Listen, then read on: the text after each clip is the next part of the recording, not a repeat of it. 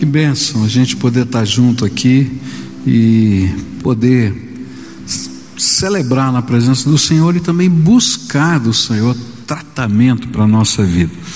Essa semana a gente estava reunido com os pastores e a gente estava estudando a Bíblia para a nossa edificação pessoal e a gente fez um exercício. Tá? Todo mundo tinha que escrever no papel, não é? Quais eram as coisas que traziam mais ansiedade na alma da gente, né? E eu disse: olha, escrevam três coisas que você está vivendo e que mexe com o teu coração, gera ansiedade. E aí todo mundo fez o seu exercício, colocou lá as suas três coisas. E aí depois a gente leu um texto da Bíblia, onde Jesus falava das coisas que a gente precisava aprender a descansar nos braços dele. E o interessante é que Jesus falava que a gente precisava colocar nas mãos do Senhor as pessoas, a preocupação com as posses, com a vida, com aquilo que representa o nosso sustento, não é? E com o sentido e propósito da nossa existência. Eu falei, agora dá uma olhada nas suas três. E o interessante é que todo mundo que estava lá disse: não é que bateu exatamente as minhas três aqui, não é? Por quê? Porque isso tem a ver com a vida, né? com aquilo que Jesus vem ensinar, que é a nossa realidade. O mundo do tempo de Jesus mudou, mas o coração humano continua o mesmo. E hoje eu vim falar sobre pessoas. É interessante que é, eu creio, essa na minha vida, né? É, é, é as coisas que eu tenho, né, que envolvam as pessoas significativas da minha vida, estas, esses sentimentos, esses conflitos, essas, essas, essas é, necessidades, elas vão de encontro direto à minha alma. Eu, eu até consigo lidar bem com a questão da ansiedade com as coisas, eu consigo lidar bem com a ansiedade do propósito, mas quando chega naqueles conflitos, não é? Que envolvem pessoas, aí eu vou chegando nos meus limites. E aí parece que vai ficando mais complicado para mim. E eu quero falar justamente sobre isso, sobre os conflitos com pessoas. E eu queria usar um exemplo de um homem na Bíblia que teve muitos conflitos com a sua família. Eu espero que não tenha nada a ver com você tá? Mas eu quero falar desse homem na Bíblia que teve muitos conflitos com pessoas da sua família. Abra sua Bíblia ou acompanhe a leitura que a gente vai fazer no livro de Gênesis, capítulo 45. E a gente vai ler 15 versículos desse texto que nos contam a história do reencontro de José com os seus irmãos. Gênesis é o primeiro livro da Bíblia, então, se você está com a sua Bíblia, é muito fácil. Capítulo 45, versículo 1: diz assim: A essa altura, José já não podia mais conter-se diante de todos os que ali estavam e gritou: Façam sair a todos. E assim ninguém mais estava presente quando José se revelou a seus irmãos. E ele se pôs a chorar tão alto que os egípcios o ouviram e a notícia chegou ao palácio do Faraó. E então disse José a seus amigos: Eu sou José, meu pai ainda está vivo. Mas os seus irmãos ficaram tão pasmados diante dele que não conseguiam responder-lhe. Cheguem mais perto, disse José a seus irmãos. Quando eles se aproximaram, disse-lhes: Eu sou José, seu irmão, aquele que vocês venderam ao Egito. Agora não se aflijam, nem se, se recriminem por terem me vendido para cá, pois foi para salvar vidas que Deus me enviou adiante de vocês. Já houve dois anos de fome na terra, e nos próximos cinco anos não haverá cultivo nem colheita, mas Deus me enviou à frente de vocês para lhes preservar um remanescente nessa terra e para salvar-lhes a vida com grande livramento. Assim, não foram vocês que me mandaram para cá, mas sim o próprio Deus. Ele me tornou ministro do Faraó e me fez administrador de todo o palácio e governador de todo o Egito. Voltem depressa, meu pai, e digam-lhe: Assim diz seu filho José. Deus me fez senhor de todo o Egito. Venha para cá, não te demores. Tu viverás na região de Gozen e ficarás perto de mim tu, os teus filhos, os teus netos, as tuas ovelhas, os teus bois e todos os seus bens. E eu te sustentarei ali, porque ainda haverá cinco anos de fome. Do contrário, tu e a tua família e todos os teus rebanhos acabarão na miséria.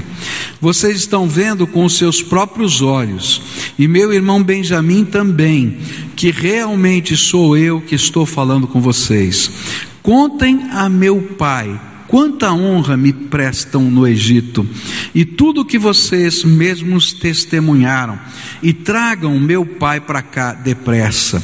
E então ele se lançou chorando o seu irmão, é, sobre o seu irmão Benjamim, e o abraçou, e Benjamim também o abraçou chorando, e em seguida beijou todos os seus irmãos, e chorou com eles, e só depois os seus irmãos conseguiram conversar com Ele.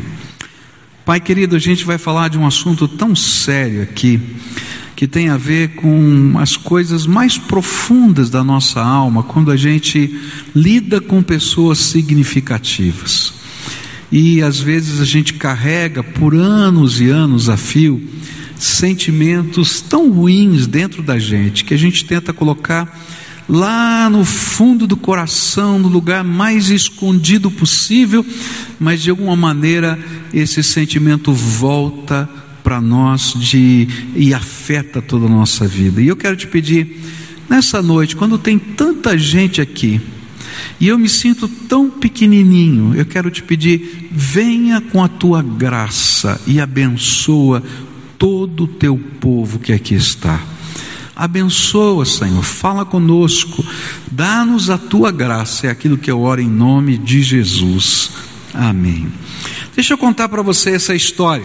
Muitos de vocês conhecem a história de José do Egito, mas talvez alguns de vocês não, não a conheçam. Então, deixa eu contar a história. José era um jovem, tá? É, que de alguma maneira o seu pai tinha um carinho especial por ele. Nascido naquele tempo, ah, ah, no, na, na cultura de Israel, o homem se casava com várias mulheres e ele então era ah, o filho de uma das esposas de, de Jacó, aquela que teve muita dificuldade para ter filhos, e aí nasceu esse filho depois de tanto tempo de espera daquela mulher, e ele então tinha um carinho para com José. E José tinha uma, uma característica diferente, ele era um sonhador. Ele era uma pessoa que tinha uma visão de futuro, um propósito diferente, e assim mesmo Deus derramava para ele sonhos proféticos. E Deus um dia deu um sonho profético para José, que criou um grande problema na sua família. O sonho era que ele via, não é? Ah, diante é, figuras, símbolos de que as pessoas um dia iriam se curvar diante dele, que os seus irmãos se curvariam diante dele, que o seu pai se curvaria diante dele, através de um símbolo, naturalmente, ele vai lá colocar os feixes, etc., está lá na história, mas ele estava colocando isso. E quando ele contou esse sonho, os irmãos que já tinham raiva de José, porque ele era o queridinho do papai, tá?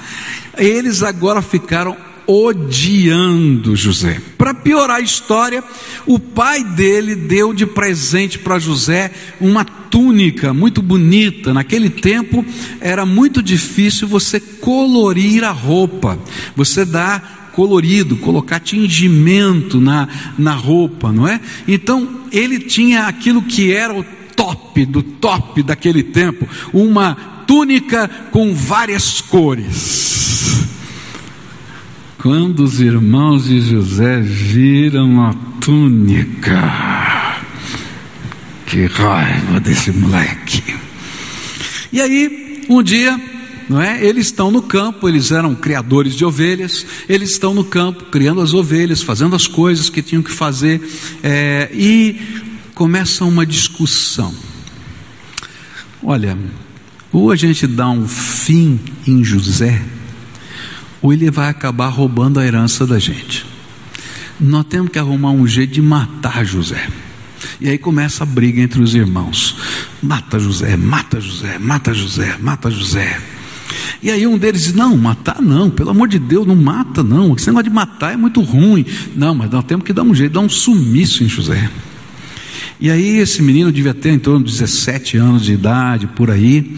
E um deles diz assim: Sabe de uma coisa? Vamos jogar esse moço num poço.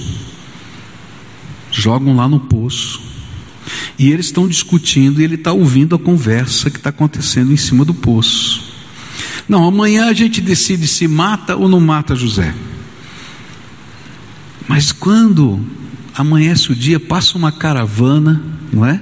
Indo em direção ao Egito, e os irmãos, escondidos daquele que queria que matasse, diz assim: Vamos vender como escravo pegar a túnica dele, manchar com o sangue de cordeiro, pegar o coração do bichinho, levar para o nosso pai e dizer que José morreu trucidado por um animal selvagem. E ele não, nós não matamos, não temos nenhum problema, ele vai ser escravo lá no Egito, não é? E a gente vai é, poder resolver o nosso problema de família. Agora você imagina José não é? Ele está lá agora sem roupa, não é? Como escravo, amarrado pelas mãos, sendo puxado pelos camelos no meio do deserto, tendo que correr atrás dos camelos, tá? E eu imagino ele dizendo assim: meus irmãos, pelo amor de Deus, não façam isso. O que, que vocês estão fazendo comigo? Vão me vender como escravo? Como é que pode ser? De que jeito vai ser? Esse é o contexto. Aí esse filho do papai se torna escravo no Egito. A vida dele dá muitas voltas. Ele vai trabalhar na casa é, de um homem rico ali como escravo. Deus o abençoa de tantas maneiras diferentes. E no final dessa história, ele se torna o primeiro ministro do reino mais poderoso do, do, do mundo na época, que era o Egito e ele abaixo de Faraó estava José do Egito. E é nesse contexto que ele se reencontra com seus irmãos.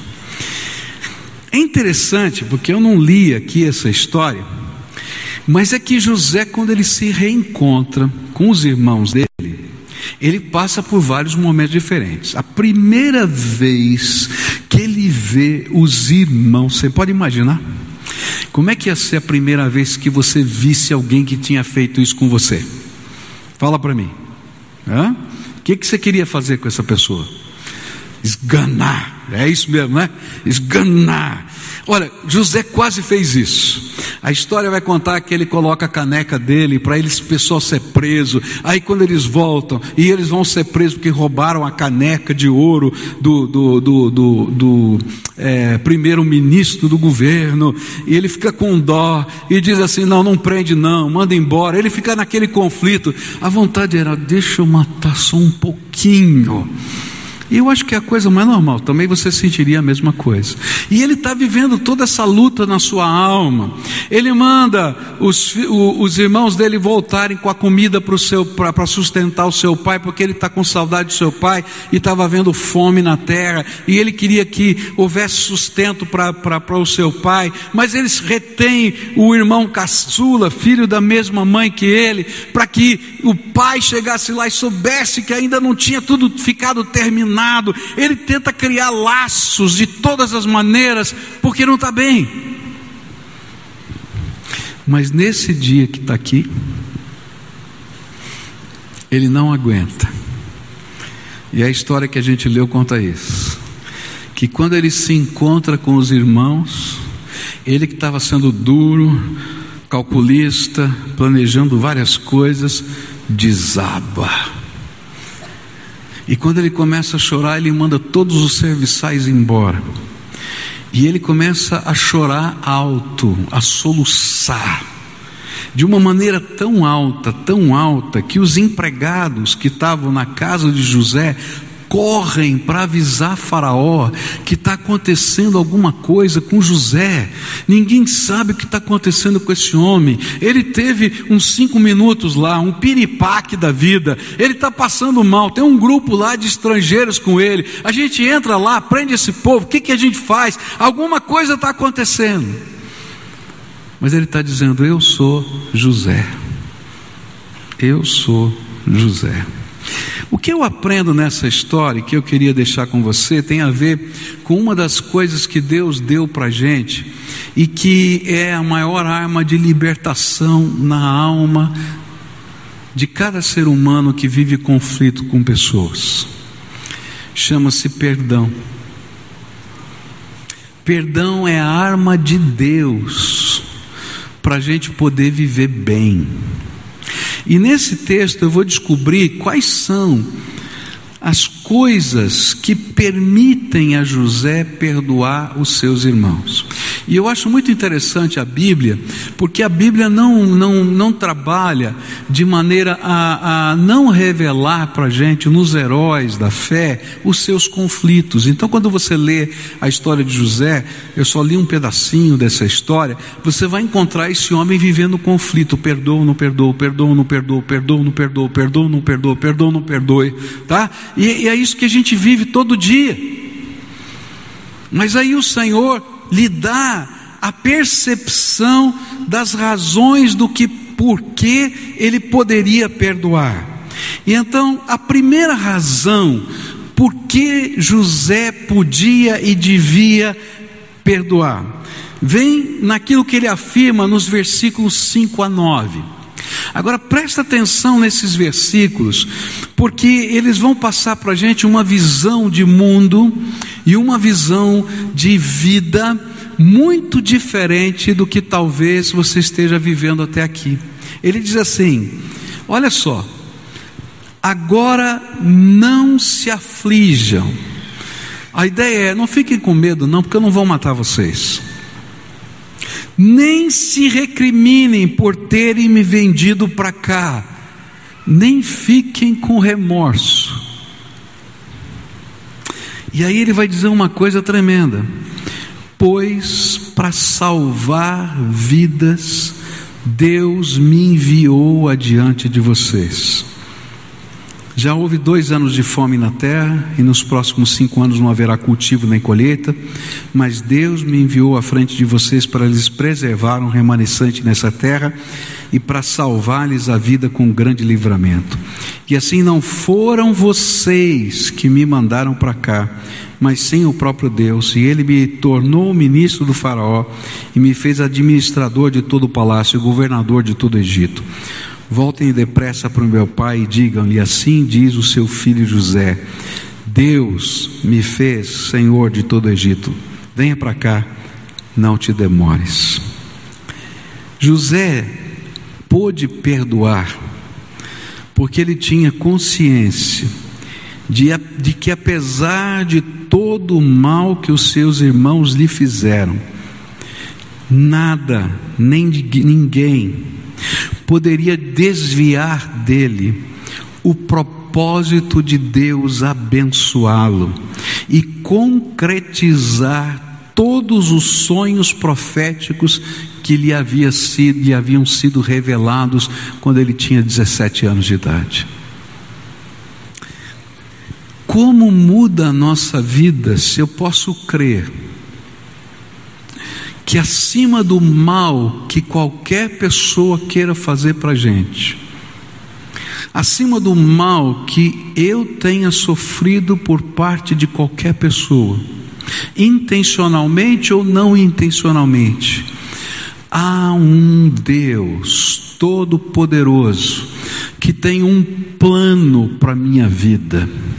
E que se eu tiver ligado a esse Deus e coadunado com esse plano, nada, nem ninguém vai poder tirar esse plano que Deus preparou para mim. É interessante porque no coração de José tinha esse conflito. Você viu o que vocês fizeram comigo? Me venderam como escravo. Está tudo errado, e está mesmo. Mas Deus tinha um plano maior: me fazer primeiro-ministro do maior reino do mundo daquela época, para que pudesse ter sustento, porque teve uma fome mundial, para ter sustento para essa terra e para que eu ainda pudesse sustentar o meu pai e os meus irmãos, os meus, os meus sobrinhos e os meus sobrinhos netos e assim por diante. Que coisa tremenda vem sobre nós quando eu creio que Deus tem um propósito para a minha vida. E que ninguém vai roubar de mim o que Deus preparou para mim. E que Ele é poderoso não apenas para cuidar de mim, mas Ele é poderoso para fazer com que todo o mal que um dia foi feito para mim se transforme em bênção na minha vida. Deus tem poder para transformar o mal em bem na vida daqueles que temem no seu nome. Você crê nisso? Então diga assim: Deus tem poder para transformar o mal em bem. Agora quer fazer um exercício maior? Tem algum mal que te consome? Tem alguma coisa que mexe com a tua alma, te faz ficar triste? Então, quando você repetir, você vai dizer assim: Deus tem poder. Fala comigo. Para transformar. Fala o que está doendo aí agora para Deus. Pode falar. Uai, que ninguém falou nada? Ou falou baixinho? Falou baixinho? Ah, bom. Tá? Para transformar em bênção. Isso aí. Eu só consigo perdoar se eu olhar para cima e entender que existe um plano maior para a minha vida. E que Deus, apesar das lutas, dos sofrimentos, das marcas, das amarguras que estão sobre a nossa alma, Ele está transformando em bênção. Não entenda errado, Deus não queria que José fosse vendido. Deus não planejou a maldade. O mal faz parte dos conflitos da nossa existência. Enquanto eu estiver nessa carne, o mal vai acontecer de alguma maneira, quer eu queira, quer não. Nós estamos num mundo que a Bíblia diz que jaz no maligno, tá? Debaixo da autoridade do maligno. Mas nem o maligno pode roubar de mim o bem que Deus planejou para a minha vida. Há um Deus todo-poderoso que tem um plano para mim. Há um Deus, fala comigo, há um Deus todo-poderoso que tem um plano para mim. E o plano dele é bom. Ele me ama. Então não importa o que está acontecendo.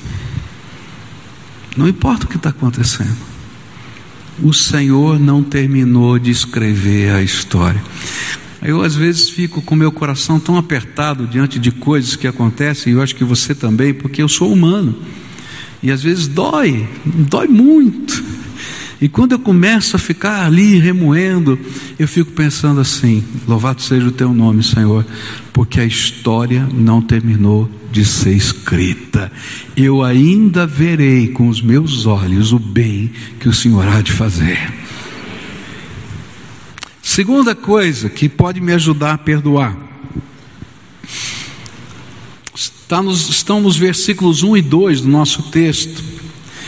E aí ele vai dizer assim a Bíblia: A esta altura, José já não podia mais conter-se diante de todos os que ali estavam e gritou: Façam sair a todos. E assim ninguém mais estava presente quando José se revelou a seus irmãos. E ele se pôs a chorar tão alto que os egípcios o ouviram e a notícia chegou ao palácio do Faraó que a Bíblia vai ensinar para a gente aqui nesse exemplo de José, em outros textos da Bíblia que eu não vou ter tempo aqui para falar, é que não perdoar faz mal. Não perdoar faz mal. Olha que coisa tremenda. Você acha que os irmãos de José estavam preocupados com José?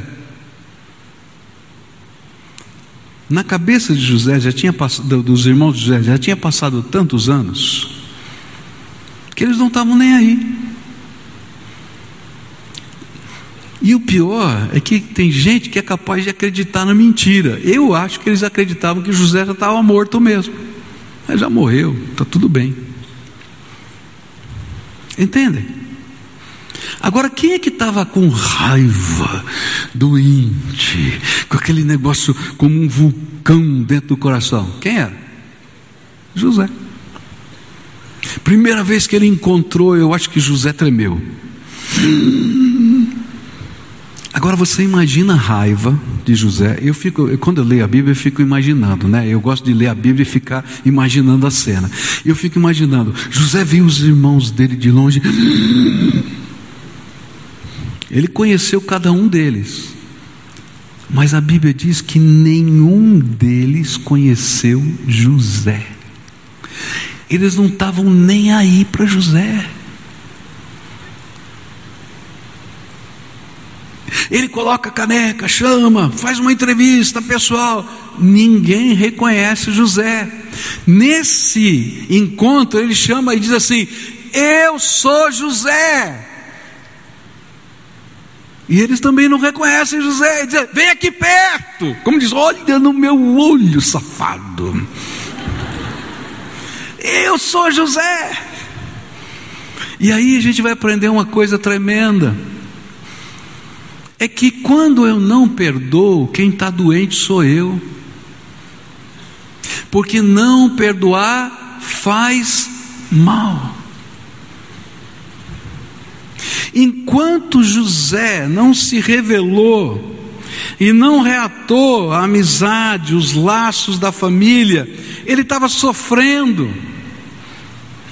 É tão interessante porque ele pergunta para os seus irmãos, no primeiro encontro que ele tem com eles, se o pai dele estava vivo. Gente, ele estava desesperado para ver o pai dele. Ele estava doido para ver o pai dele. Aí ele manda todo mundo com a comida para sustentar o pai, fica esperando acabar a comida deles, para eles voltarem no Egito, fazer aquela viagem toda para saber notícia do pai dele. Sabe por quê? Porque ele não tinha coragem, porque quando a gente não perdoa, a gente não refaz os laços de ir na casa do Pai. Eu me lembro uma vez, eu tinha muito problema com meu pai. Meu pai se separou da minha mãe por, por razões eh, vamos dizer assim, por questões não de traição, nada disso, foram questões de uma enfermidade que aconteceu na nossa casa e essa enfermidade não foi reconhecida pelo, pelos meus avós. E aí meu pai então saiu de casa. E houve uma ruptura na nossa, no nosso relacionamento. Não uma ruptura porque não pudesse ter contato, mas o meu pai fez uma, uma separação. Ele se casou de novo e então ele não deixava a gente entrar na vida dele. Então eu só podia conversar com meu pai por telefone e no escritório onde ele trabalhava. Eu não sabia o endereço dele, não sabia o telefone dele, não sabia nada. E um dia o meu irmão é, teve um problema, foi parar no hospital e eu precisava falar com meu pai por causa da doença do meu irmão. E aí foi uma, uma encrenca, falar com a minha avó, falar com meu tio, para alguém me dar o, o contato do meu pai. E eu acabei descobrindo o endereço do meu pai.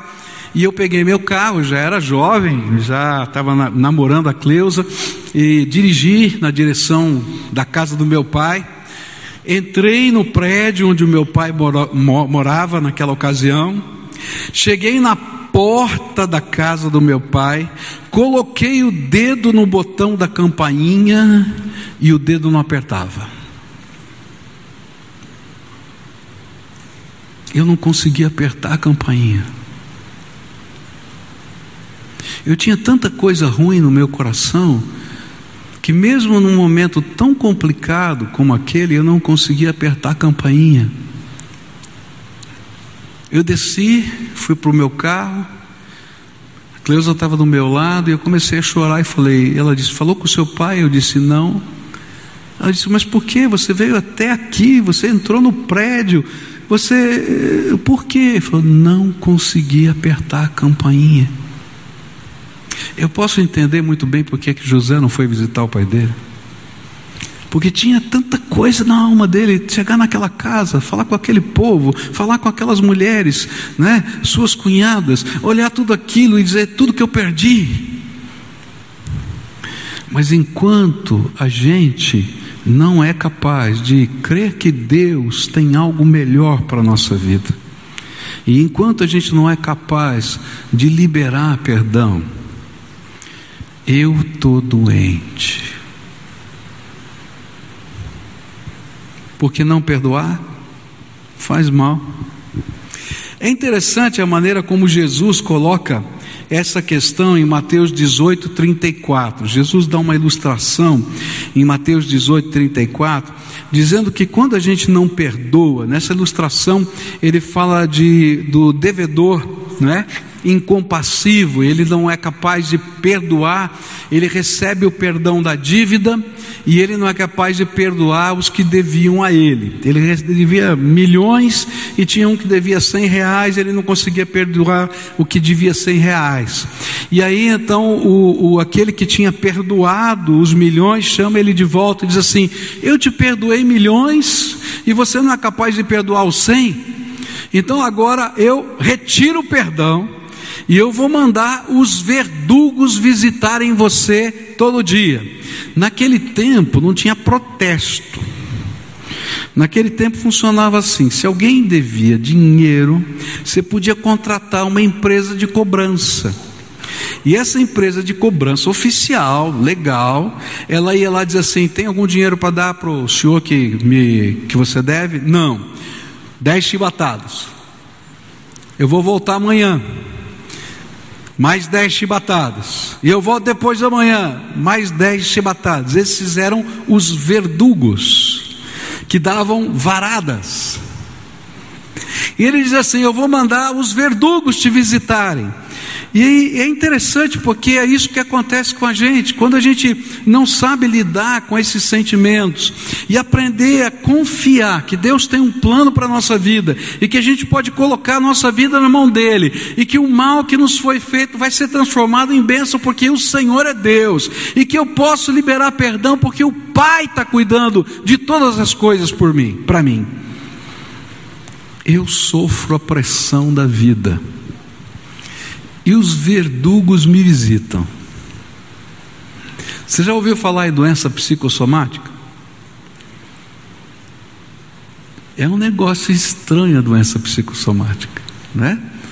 Porque a gente, quando fala em doença psicossomática, a gente fica imaginando que é uma doença que não existe. Não, ela existe de verdade. Você vai fazer o exame de urina, deu outra vez que você está com infecção.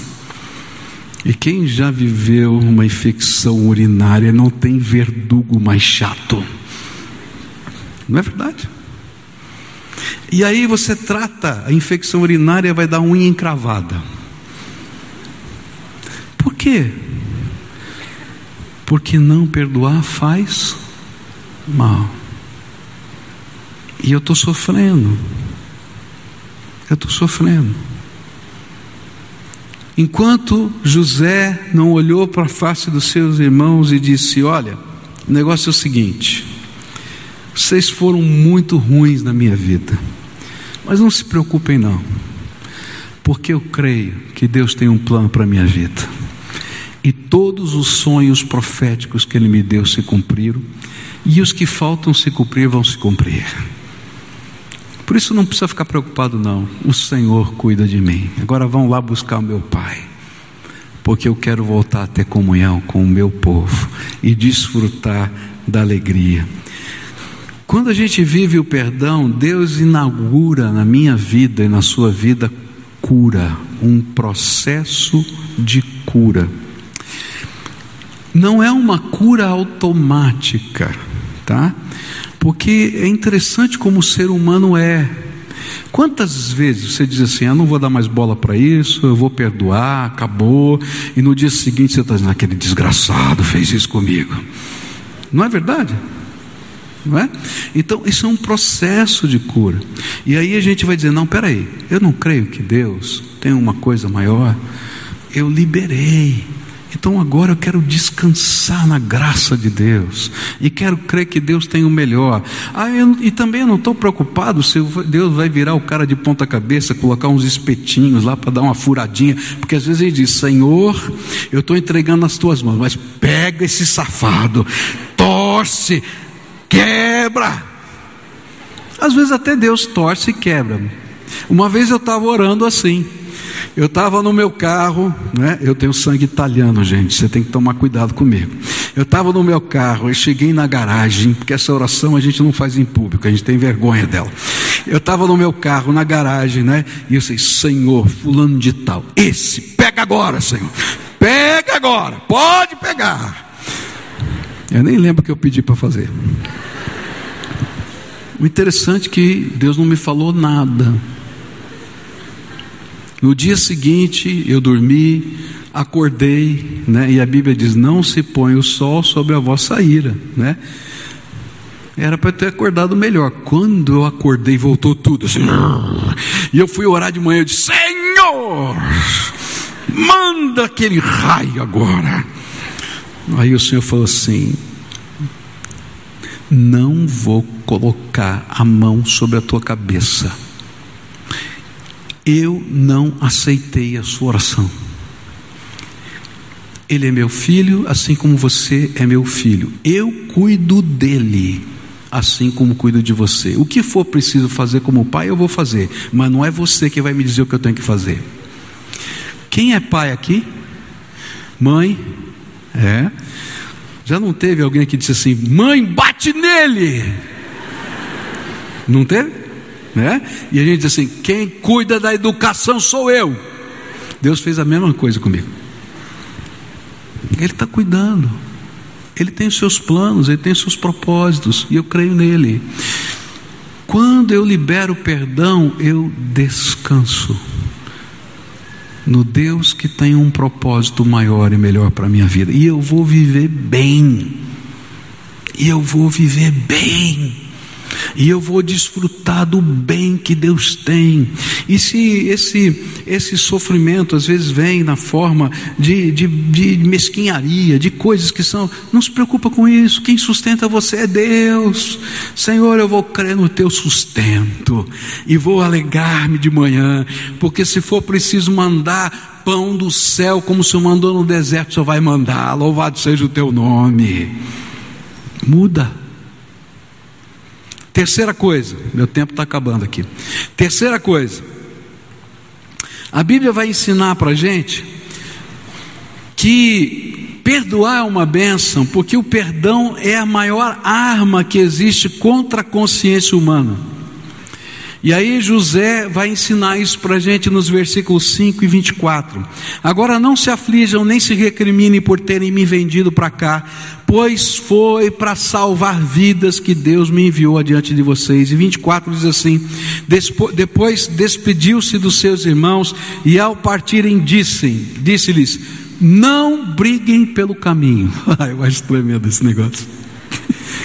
Eu acho assim que José já sabia que um exército, eu falei para não matar. O outro dizia assim: tá vendo? Eu disse que não era para vender. E o outro disse: não, você estava lá também. E essa é a confusão. Não brigue pelo caminho. Tá tudo bem. O Senhor é Deus. E aqui tem uma lição incrível. É como funciona a dinâmica do perdão no ofensor. É, você pode imaginar uma, uma, uma balança de batateiro? Sabe aquelas balanças que você põe o peso assim de ferro de um lado, você põe né, a outra coisa do outro? Então você imagina uma balança de batateiro, né? Balança batateiro no meu tempo de feira, nem sei se existe mais essa balança, né? Aquela que tem o peso ali, tá? O que acontece? Quando alguém faz mal para você, ele provoca você. ele instiga você. Sabe por quê? Porque se você brigar com ele, na cabeça do ser humano, ofensa e culpa se equilibraram. Eu te ofendi, mas você me xingou, está tudo bem. Eu não tenho nada. Agora, quando eu faço mal para você e você me retribui com bem, a balança fica invertida, eu te provoco, eu te provoco, até que chega uma hora que você não consegue lidar com aquilo, e aí vem quebrantamento na nossa vida. Olha como Deus trabalha conosco. A Bíblia diz que Deus amou o mundo de tal maneira que deu o seu Filho unigênito, unigênito para que todo aquele que nele crê não pereça, mas tenha vida eterna. Sabe como é que a gente se converte? Sabe como a gente se busca Deus? Não é porque Deus está dizendo você vai para o inferno, ainda que a gente vá para o inferno. Se a gente não se converter, é porque o amor de Deus nos constrange, diz a Bíblia. Então, se você quer um dia mexer na consciência de alguém, dê perdão. Porque é o tipo da coisa que mexe com o coração. Há, uns anos atrás, na cidade de São Paulo, eu tive uma dificuldade com um colega pastor, não é? E esse colega falou uma mentira a meu respeito.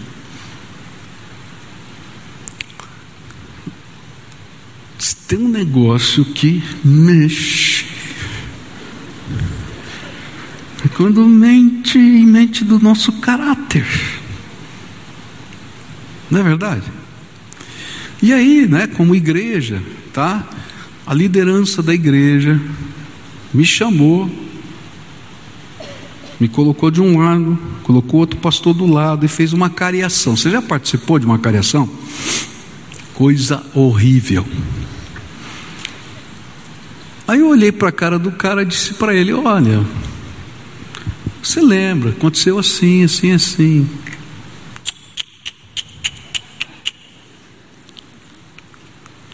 Aí terminou essa história assim, eu fiquei invocado. Minha mulher estava do meu lado, ficou pior que eu. Eu tenho sangue italiano, ela tem sangue de pernambucano.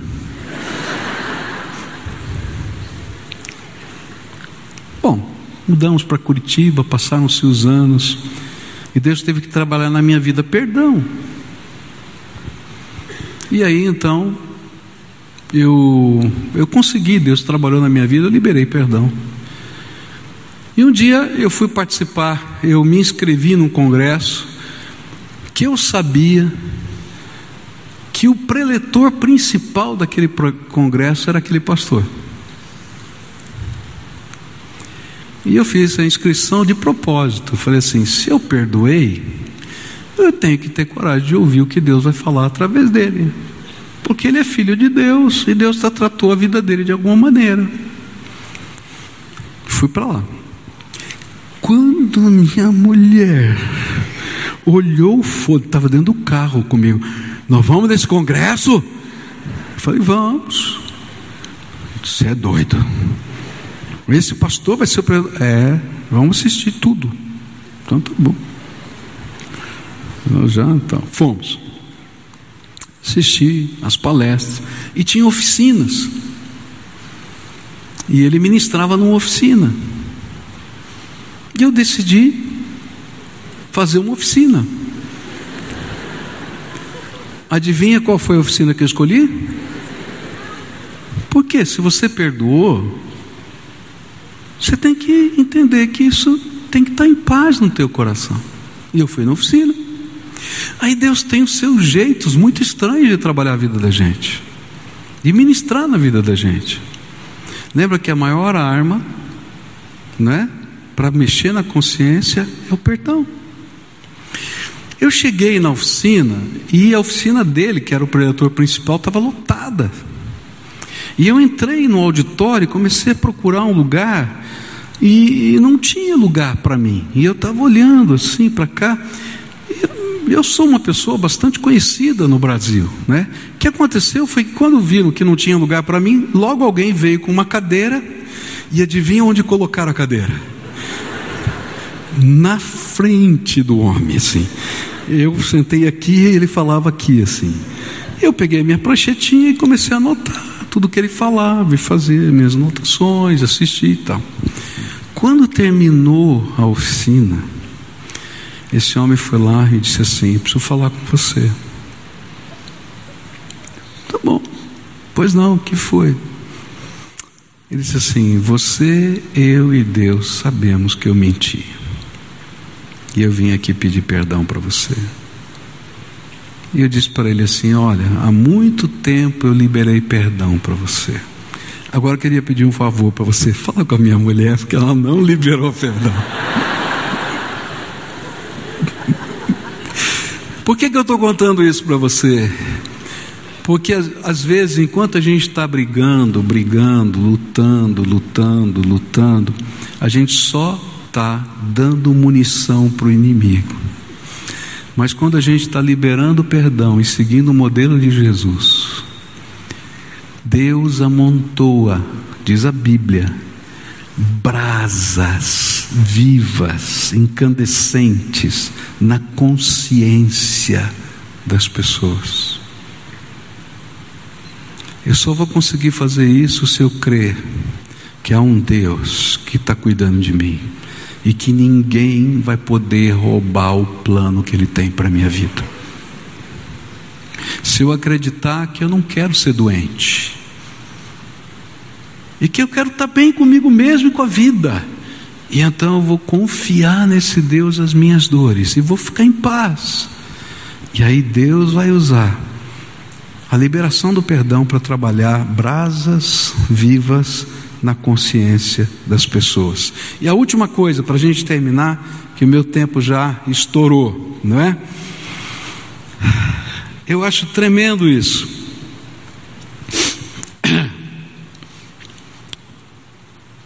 A última coisa, se você está anotando, põe isso aí que eu acho tremendo, é que quando eu perdoo, o ciclo da desgraça se encerra.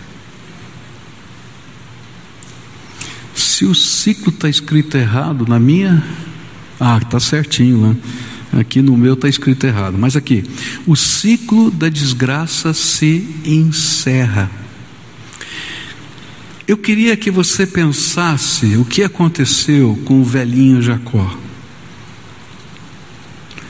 Os irmãos vão para lá,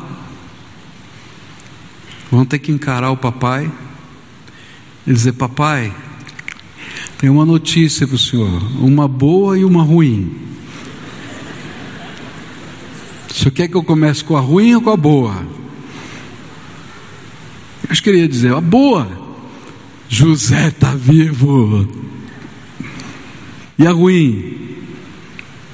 Nós o vendemos como escravo, forjamos a sua morte, e todos esses anos enganamos o Senhor.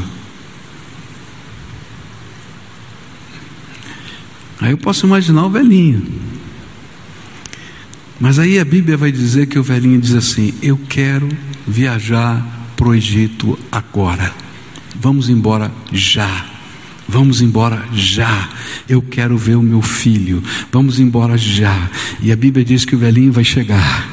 E quando José fica sabendo que a caravana do pai dele está chegando, ele sai do palácio e vai encontrar o pai no meio do caminho, porque o velhinho, o papai está lá, e eles se abraçam, e eles choram, e ele diz assim: Papai, Deus me trouxe aqui, olha só o que ele fez comigo. Você lembra do sonho, papai? Tá, aconteceu tudo, está aqui, papai, e agora eu tenho o privilégio de cuidar do Senhor pelo resto da sua vida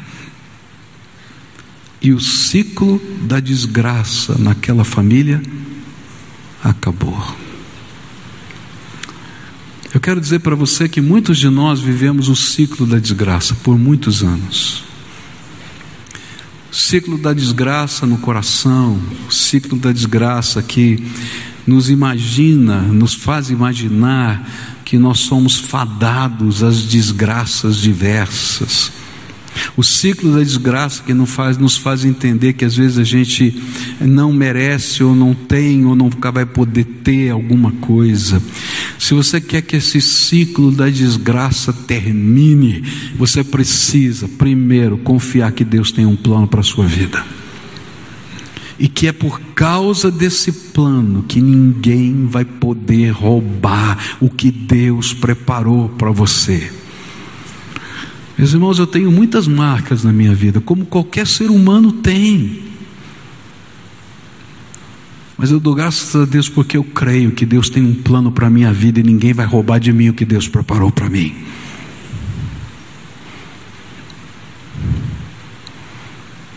E por isso, por isso, eu posso dizer para mim: não quero viver, não quero viver doente. E essa é a pergunta que eu vim fazer para você hoje. Você não acha que chegou a hora de parar de viver doente?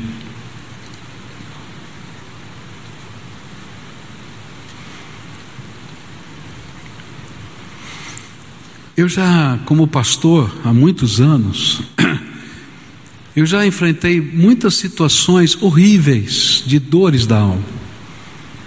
Eu me lembro de uma moça, 15 anos, que era abusada pelo seu pai. E eu fui chamado para expulsar os demônios dela. Porque aquela menina, ela tinha convulsões. Mas quando eu cheguei lá, o Espírito Santo tocou minha alma e disse: Isso aqui não é demônio, não. Conversa com essa menina, que ela precisa de cura. E eu comecei a conversar com ela e ela começou a me contar as histórias. Ela disse assim: Toda vez que eu vejo que o meu pai está se aproximando de mim com outro olhar, me dá um negócio tão ruim, tão ruim, que eu perco o controle e eu entro em convulsão.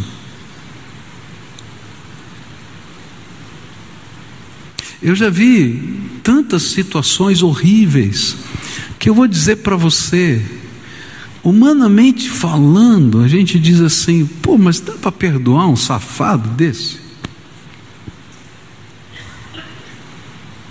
Mas eu quero dizer para você: aquela menina nunca mais teve convulsão. Tivemos que resolver o problema, confrontar o pai, trabalhar a família, tivemos que fazer tudo isso. Mas aquela menina nunca mais teve convulsão na sua vida, porque ninguém ia roubar da vida dela o plano que Deus preparou para ela, e ela não ia viver doente pelo resto da vida. Queridos, tem coisas que é muito difícil a gente até entender por que aconteceram na nossa vida. E se você tentar achar explicações do porquê, do para quê, você vai ficar louco. Tá? Eu, eu já aprendi na minha vida que tem muita coisa que eu vou dizer, Senhor, só no céu o Senhor vai poder me explicar, porque eu não consigo entender. Mas toda vez que eu entro nesses conflitos, eu olho para o alto e digo assim: Eu sei que ninguém vai roubar a bênção que o Senhor preparou para a minha vida. E eu decidi, eu decidi viver bem. Então eu posso liberar perdão. E enquanto eu estou liberando perdão, Deus está trabalhando o que Ele tem que trabalhar na vida dos outros. E enquanto eu estou liberando perdão, o ciclo da desgraça se encerra. Então, nessa noite, eu queria fazer uma coisa simbólica. Lembra que eu falei que esse é um processo na nossa vida? Tá? Você já decidiu perdoar, já voltou atrás, você já decidiu perdoar, já voltou atrás. Não é verdade que isso acontece na nossa vida? Mas hoje eu queria fazer um gesto simbólico aqui, onde a gente vai pegar as dores da nossa alma e a gente vai depositar no altar de Deus. E a gente vai dizer para o Senhor: Eu creio que ninguém vai roubar plano bom que o Senhor preparou para mim. E eu decido viver bem com a tua graça na minha vida. Por isso eu vou liberar perdão aqui. Talvez você não consiga ir na conferência daquele que te ofendeu. Mas Deus vai te dar graça que vai chegar o dia para você ir na conferência. Talvez você não consiga hoje fazer algumas coisas que vão fazer parte do teu viver normal em paz, quando todo o processo de Deus se consumar na sua vida. Mas você vai dar o primeiro passo. E o primeiro passo é a gente crer que Deus é bom e tem um plano para a nossa vida, e eu vou confiar nele. Eu fico pensando os primeiros anos de José no Egito, escravo, parecia que tudo estava dando errado. A mulher do, do dono dele queria dormir com ele, ele tem que fugir para não dormir com ela. E ainda a mulher diz para o dono dele que ele tentou abusar dela, e ele vai parar na cadeia porque o dono dele ainda foi bonzinho, porque ele podia ter matado.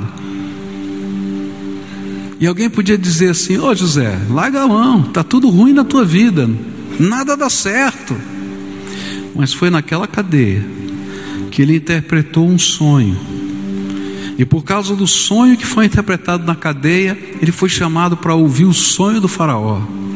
E quando ele interpretou o sonho do Faraó, Deus revelou para o Faraó o que ia acontecer nos anos seguintes e disse: Não tem alguém mais sábio nessa terra que possa administrar o meu reino nos sete anos de fartura, para que haja abundância nos sete anos de penúria.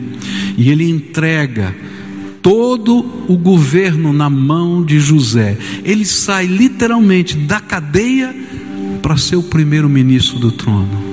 Só Deus.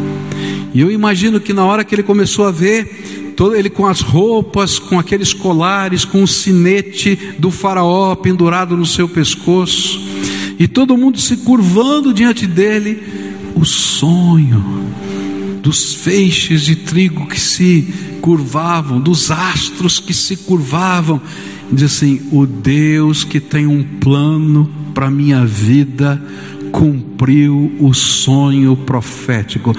Deus tem um sonho profético para você, Deus tem um projeto para a tua vida, Deus tem uma bênção para você. Se você ficar olhando só para as dores da sua alma, você não vai conseguir chegar nesse lugar, você vai ficar chorando pelos caminhos. Deixa Deus te libertar disso para você abraçar o que Deus tem de melhor para você. Mas você tem que deixar no altar de Deus as suas dores. Então, simbolicamente, é isso que a gente vai fazer agora. A gente vai estar adorando a Deus. E as pessoas a quem o Espírito Santo está ministrando nessa noite, que Deus está falando ao seu coração, vão sair dos seus lugares e vão vir aqui à frente num ato simbólico. Aqui não tem poder especial, não sou eu que tenho poder, é Deus que tem poder, mas é um ato simbólico, é um ato de fé é uma maneira da gente expressar a nossa crença. E às vezes na nossa vida nós temos que simbolizar o que cremos. E então você vai deixar o seu lugar e você vai estar trazendo no altar. Você vai vir com a mão assim, ó, tá? E vai colocar na presença do Senhor simbolicamente. Vai ficar aqui na presença dele as tuas dores.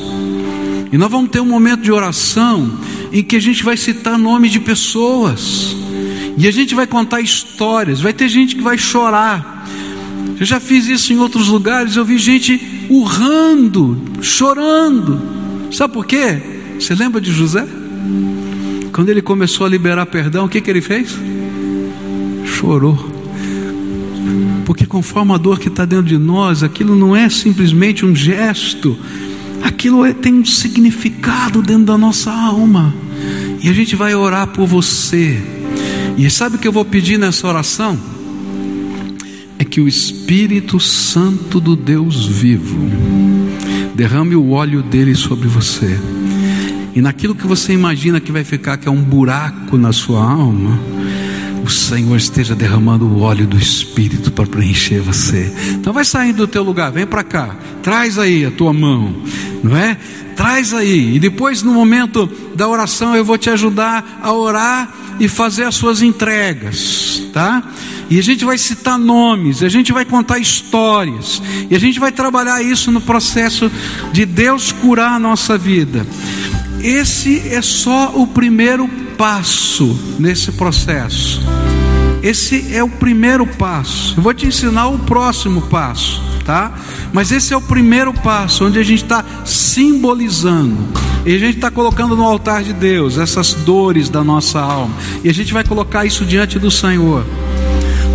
É cura. Eu estou vindo aqui buscar de Deus cura para minha alma.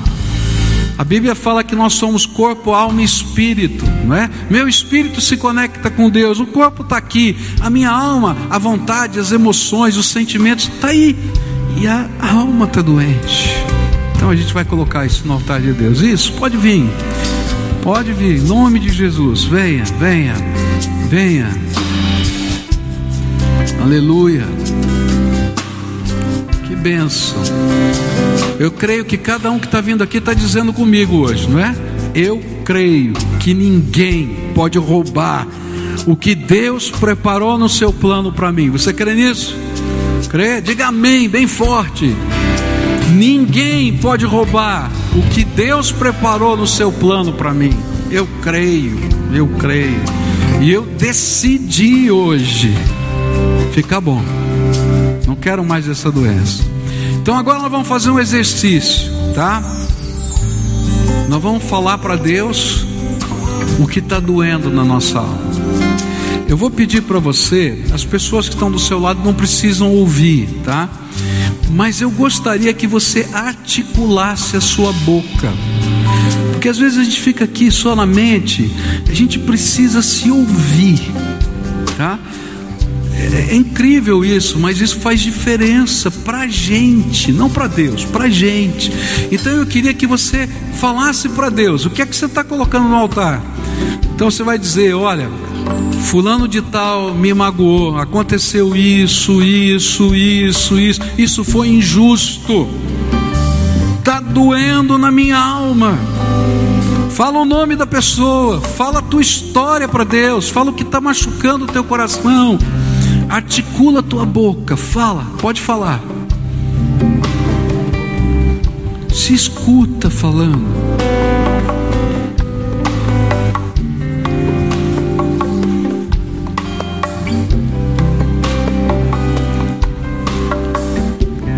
Mas aí você vai fazer, mas, fala comigo, bem alto, mas eu creio que ninguém pode roubar de mim o plano bom que o Senhor preparou para mim. Por isso, eu decido colocar essas dores no teu altar e viver bem. Chega de desgraça. Ninguém vai roubar de você. Agora quero orar por você. Pai querido, está aqui um povo que é teu. Eu não tenho o dom da cura. Eu gostaria, Pai, de poder chegar aqui e dizer: todos vocês estão curados. Eu não tenho esse poder. Mas, Senhor, eu quero te pedir um milagre todo dia, quando eles acordarem, todo dia, quando eles se levantarem, todo dia, quando eles saírem para trabalhar ou para qualquer outra coisa, todo dia, quando eles voltarem para casa, todo dia, quando eles entrarem no seu quarto para dormir de novo, o Senhor os abençoe. E Senhor, que eles possam sentir que a bênção do Senhor é cura, que a bênção do Senhor é o plano, e que eles possam sentir alegria nas pequenas e nas grandes coisas, porque o Senhor é por eles. Nessa hora eu quero te pedir: toma, Senhor, a dor, as pessoas, as histórias, as marcas. Toma nas tuas mãos, Senhor, agora e faz uma obra tremenda de cura nesses corações. Eu já disse, Senhor, eu não tenho o poder da cura, mas todo o poder no céu e na terra estão diante do Senhor Todo-Poderoso. O Senhor detém esse poder. E então escreve a história desse teu povo, uma história bendita uma história bendita. Senhor, derrama do teu Espírito Santo, óleo santo, óleo de cura sobre eles, Senhor, e preenche as lacunas da alma coloca sonhos, visões, coloca, Senhor, percepção, coloca, Senhor, alegria, coloca, Senhor, um sentimento de que as prisões foram quebradas. E se o inimigo, Senhor, tem colocado algemas, que elas sejam quebradas agora em nome de Jesus. Que todo o poder das trevas que lança para baixo seja arrebentado em nome de Jesus e que haja, Senhor, um derramar de vida e vitória. Em nome de Cristo, Pai, abençoa o teu povo. Amém e amém. Lembra que eu falei que é um processo? Então você vai fazer o seguinte essa semana, tá? Esse é o primeiro exercício. Você vai pegar um caderno ou uma folha, alguma coisa que ninguém tem acesso, só você. Você vai guardar, tá? Guarda onde você quiser. E você vai escrever nesse caderno as dores que se apresentou aqui. E você vai contar a tua história. E todo dia você vai marcar um encontro com Deus. E vai dizer: Deus, eu estou apresentando de novo essa dor. Porque eu, vai chegar o dia que eu vou ter que jogar fora esse caderno. Mas eu quero me sentir tão curada pelo Senhor, tão curado pelo Senhor, que eu possa jogar, jogar fora esse caderno para nunca mais ter que escrever essas mesmas coisas. Se eu mandar você jogar fora hoje, amanhã vai voltar. Mas você vai orar, você vai orar, vai chegar uma hora que Deus vai dizer assim: pode arriscar isso aqui do teu caderno, porque eu já curei. Aí você vai lá e risca, Senhor, aleluia, eu creio que o Senhor curou isso aqui. E você continua orando, vai continuar orando. Ele vai dizer: pode riscar o outro. Você vai arriscar. E vai chegar uma hora que você vai dizer: Senhor, o caderno inteiro vai ser jogado fora, porque eu já risquei. O Senhor tirou os pesos da minha alma. Não é que você vai esquecer. Ninguém esquece, Deus não faz lavagem cerebral, Ele cura a nossa alma. O espinho envenenado que está dentro da gente é arrancado pelo poder de Deus. E você vai olhar para aquilo e dizer assim: não tem mais veneno aqui. Eu não queria passar por isso, eu não gostaria de passar por aquilo outra vez, mas não vai ter mais veneno na minha alma. Você está entendendo o que eu estou falando? Isso é um exercício de fé. A gente vai buscar isso na presença do Senhor.